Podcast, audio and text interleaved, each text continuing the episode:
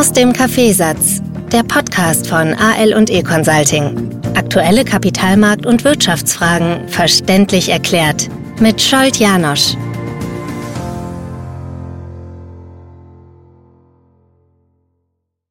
Einige Male habe ich das schon in die Hand genommen, aber aus aktuellem Anlass bin ich dazu wieder gezwungen, die Frage zu stellen, ob wir das tatsächlich nötig haben.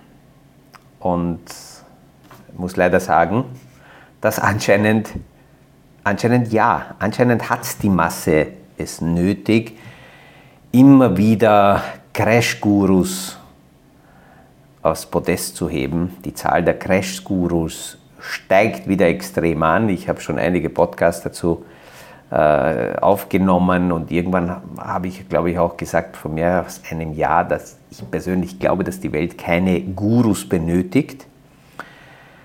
Aber die Masse klickt trotzdem gern, gerade die Crash-Szenarien, die Crash-Gurus blühen. Da stelle ich mir immer die Frage und schaue gern näher äh, tiefer hinein, woraus die leben, dass sie dann ihre Bücher verkaufen, ihre Seminare verkaufen und mit der Angst der Menschen ganz gern arbeiten. Aber natürlich, je höher die Märkte steigen, umso mehr kommen äh, Meldungen, kommen Beiträge, dass die Gefahr da ist, dass eine Korrektur kommen kann. Jetzt habe ich in den letzten Tagen etwas in die Hand bekommen, einen Beitrag in die Hand bekommen, da wird ganz konkret ein konkreter Tag benannt, an dem es zum großen Crash kommen wird jetzt demnächst. Und ähm, ja, ich denke immer wieder, dass es genügt, wenn wir die Fakten einfach in Ruhe anschauen. Äh, die Märkte entwickeln sich nicht linear, sondern bewegen sich ganz normal, manchmal mit Übertreibungen stärker nach oben, manchmal mit Übertreibungen stärker nach unten. Dazwischen gibt es auch einmal eine Überraschung und dann gibt es eine stärkere Korrektur. Es gibt auch Phasen, die dann, die dann so, genannt, so benannt werden, dass das eine Melt-up-Phase äh, gibt, wo, wo sehr starke Aufwärtsbewegungen da sind. Wenn jemand das für normal hält, dann ist, ist diese Person nicht darauf angewiesen, ähm, unbedingt irgendwelche Crash-Szenarien herbeizusehnen und irgendwelche Super-Timing-Modelle äh, äh, haben zu wollen, ich habe zumindest in den vergangenen 35 Jahren keine wirkliche Überzeugung, nachhaltige Überzeugung dafür bekommen von niemandem, dass die Timing-Geschichte sich auszahlt. Und alles, was ich historisch länger, weit zurück angeschaut habe, als in den vergangenen 35 Jahren, auch das hat mich nicht überzeugt. Rückwirkend gibt es immer ein paar, die dann super schlau sind und sagen, ja, aber das hat man klar gesehen, die meine ich auch nicht, sondern wirklich ernsthafte Leute, die sagen, okay, heute haben wir den 7. Februar 2024 und ich habe keine Ahnung, was morgen, übermorgen passieren wird. Ich weiß nicht, was die Zukunft bringt, aber entscheidend ist, dass das, was in der Zukunft passieren wird, die Kurse beeinflusst und somit kann ich eigentlich diese Vorhersagen ja abhaken.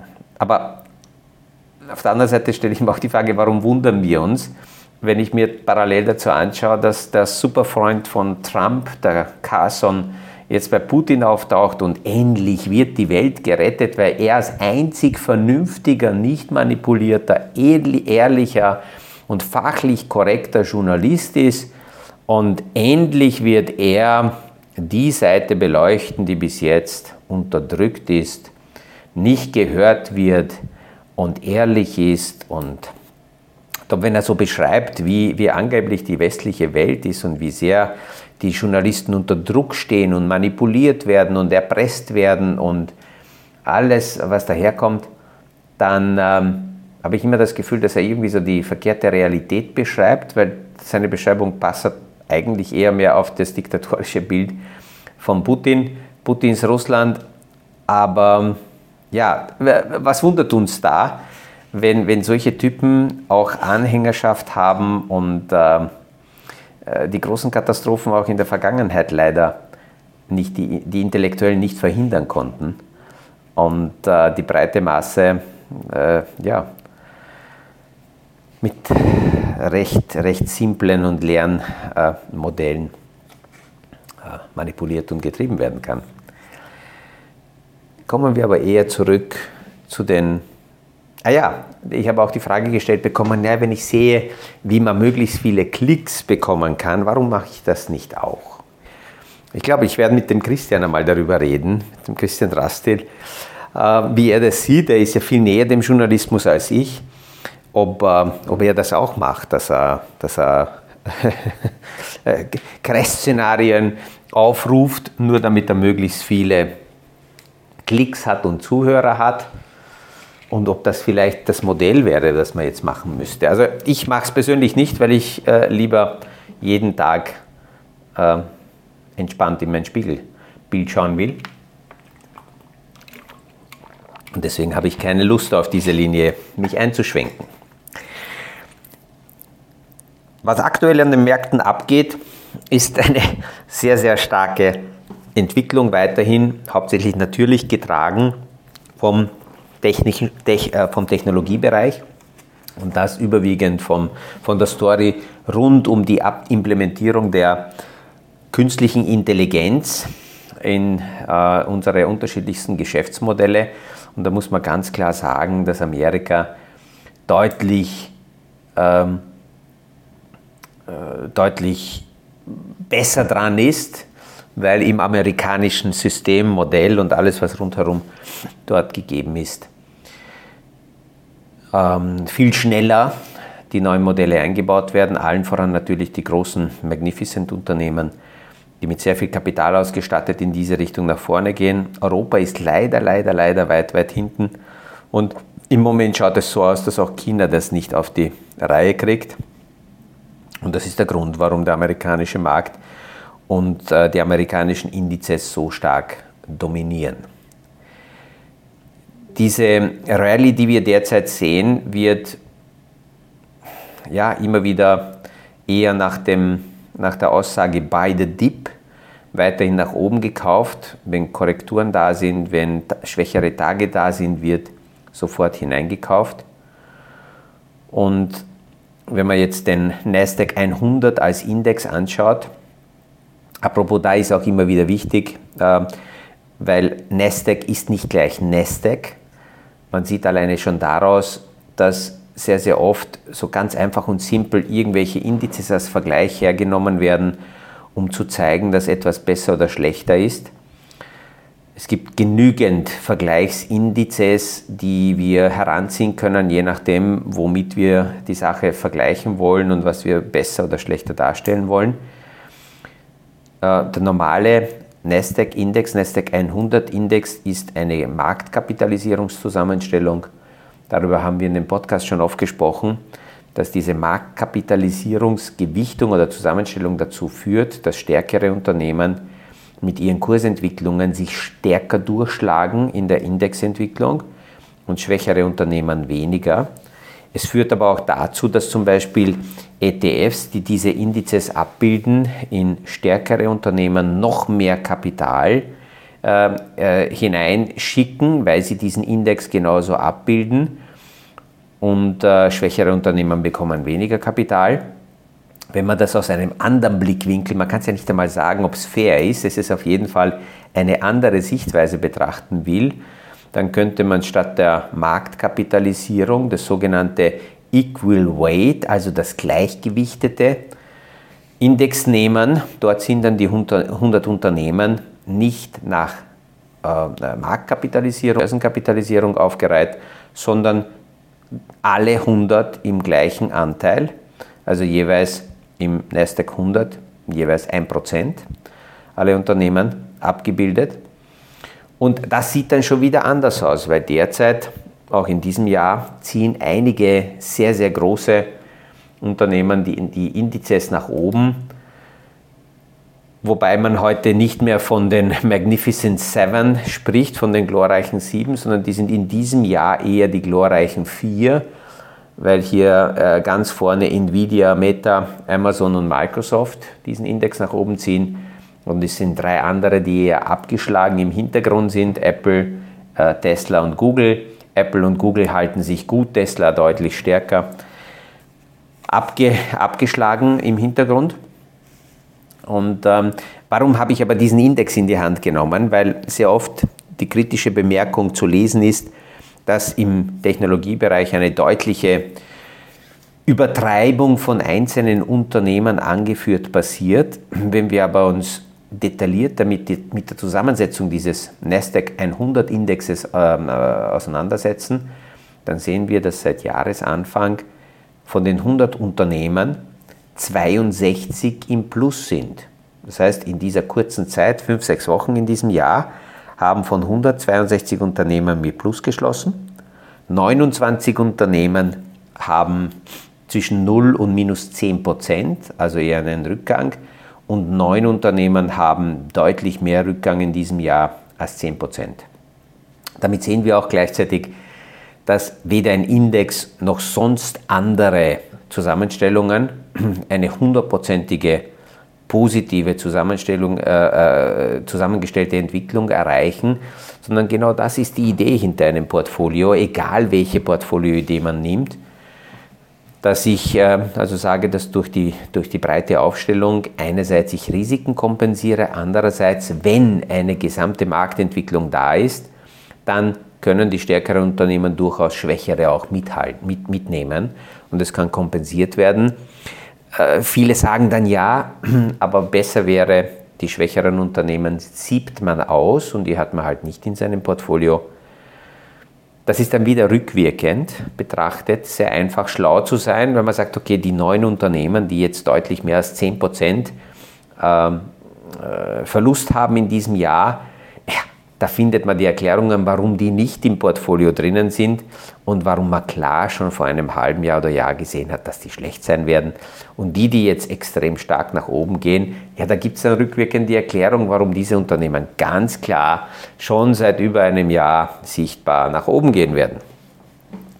Wenn wir diesen Nasdaq-Index anschauen und zurückgehen bis Februar 2023, konkret 5. Februar, also eine Jahresentwicklung anschauen, dann sind von den 100 Unternehmen immer noch nicht 100 im Plus, aber immerhin 78 sind im Plus über diese Zeit, 22 sind trotzdem nicht im Plus, sondern im Minus. Wenn wir die Durchschnittsentwicklung der vergangenen 60 Tage uns anschauen, dann sind von 170 Unternehmen derzeit über der 60 Tage Durchschnitts Kursentwicklung, also eine recht große Breite in diesem Index. Und auch vom Momentum her kann man sagen, dass hier derzeit äh, eine, eine Rallye doch stärker aufgestellt ist und nicht so schmal, wie das immer wieder von Crash-Gurus oder von warnenden Stimmen äh, beschrieben wird. Was nicht heißt, dass wir nicht eine Korrektur sehen können, was nicht heißt, dass nicht irgendeine Überraschung daherkommt und eine, Korrektur, eine, eine nicht nur eine sanfte Korrektur, sondern eine, eine deutliche Crash-Situation sichtbar sein wird. Es gibt eine Darstellung, die ich jetzt vor ein paar Tagen in die Hand bekommen habe, zurückgehend aus 2012, ähm, ist über die Kursentwicklung des Standard Poor's Index, äh, nicht Standard Poor's, sondern Nasdaq-Index, ein Trendkanal gelegt worden. Das ist eine Methode, wie technische Analysten die Entwicklungen der Kurse abbilden und versuchen, meist rückwirkend, sich zu erklären, äh, welchen Trends die Kurse gefolgt sind und daraus aus der Vergangenheit so ein bisschen für die Zukunft Vorhersagen treffen zu können. Und in diesem rückwirkend über den Nasdaq gelegten Kanal sieht man, dass die aktuellen Kurse am oberen Ende des Trendkanals eher nach oben ausbrechen und ähnliche Übertreibungsphasen beginnen abzubilden, wie wir es in, in den Covid-Jahren in der Pandemiephase gehabt haben. Und das ist die logische Erklärung dafür, dass es jetzt dann zu einer Korrektur kommen muss.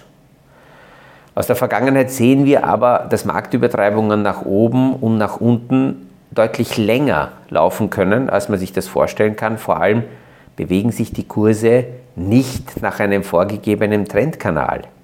Die Kurse bewegen sich, wie die tagesaktuelle Situation ist, wie Angebot und Nachfrage sich abbilden und gerade bei Indizes, die ja aus mehreren Unternehmen zusammengesetzt sind, ist diese Entwicklung deutlich komplexer. Aber wenn man solche Trendkanäle drüber legt, dann wirkt man unglaublich schlau und, und suggeriert sogar das Gefühl, dass man auch für die Zukunft sagen kann, wo die Entwicklung hingehen wird und wie, wie die nächsten Kursentwicklungen sein werden. solche Ausbrüche nach oben müssen nicht unbedingt mit einer Korrektur aufgelöst werden. Die müssen auch nicht unbedingt mit einem Crash aufgelöst werden. Es könnte sein, dass die Kurse zum Beispiel eine Zeit lang in eine Seitwärtsbewegung gehen. Das heißt, dass eine Zeit lang die Kurse hin und her schwanken, aber keine besondere Richtung ausbilden, weder deutlich nach oben noch deutlich nach unten, sondern einfach dümpeln, so seitlich. Und damit wird aus den Märkten über die Zeit diese überkaufte Phase auch wieder rausgenommen. Das heißt, alle, die heute mit fixem Datum sagen, an diesem Tag wird es die Korrektur geben und da könnt ihr euch darauf verlassen, denen kann ich nicht länger zuhören, weil, weil ich das nicht ernst nehmen kann. Aber es gibt immer wieder Anleger, die nicht aus der Ruhe heraus entspannt die Entwicklungen der Märkte verfolgen wollen, sondern eine möglichst einfach simple Aussage haben wollen von jemandem, der weiß, was daherkommt. Ich höre das von Anlegern sehr, sehr oft, dass sie sagen, Herr Hanusch, ich verlasse mich darauf, was Sie sagen ähm, und mich interessiert es gar nicht, wie komplex das ist, sagen Sie, was zu tun ist und fertig.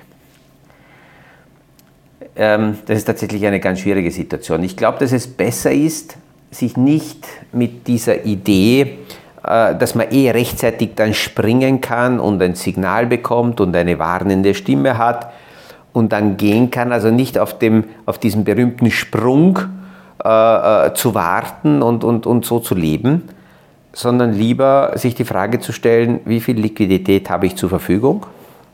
Habe ich meine Wunschliste, quasi meine Weihnachtsliste oder meine Osterhasenliste, wenn eine Korrektur stärker oder schwächer ausfällt, kommt? Kenne ich die Unternehmen, kenne ich die Sektoren, kenne ich die Re Regionen, die ich mir dann in mein Portfolio hineinkaufen will?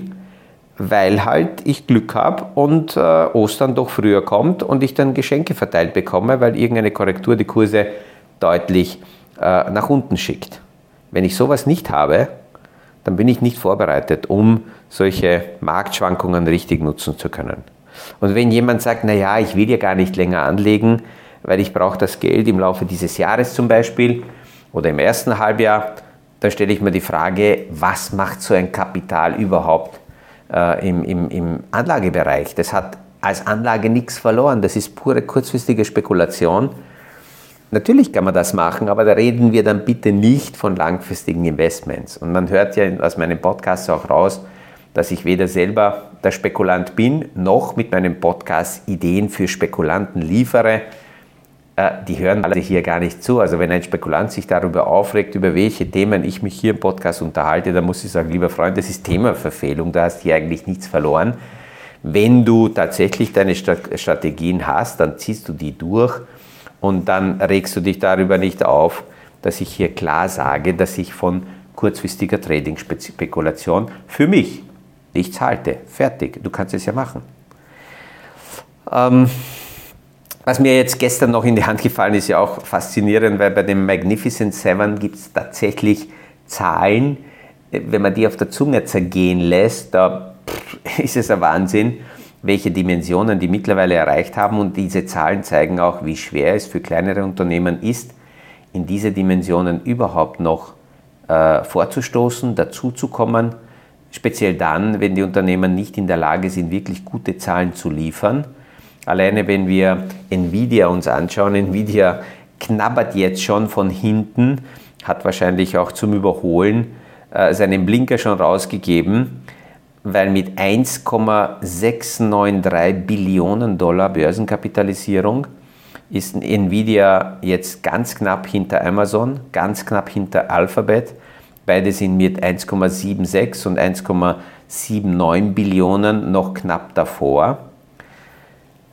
Äh, Meta hat sowieso auch in seiner Dimension die, den Vogel abgeschossen und ein Konkurrent oder ein Unternehmen, das ich gern als Meta-Konkurrent sehen möchte, hat gerade äh, gestern Zahlen veröffentlicht, das ist Snap.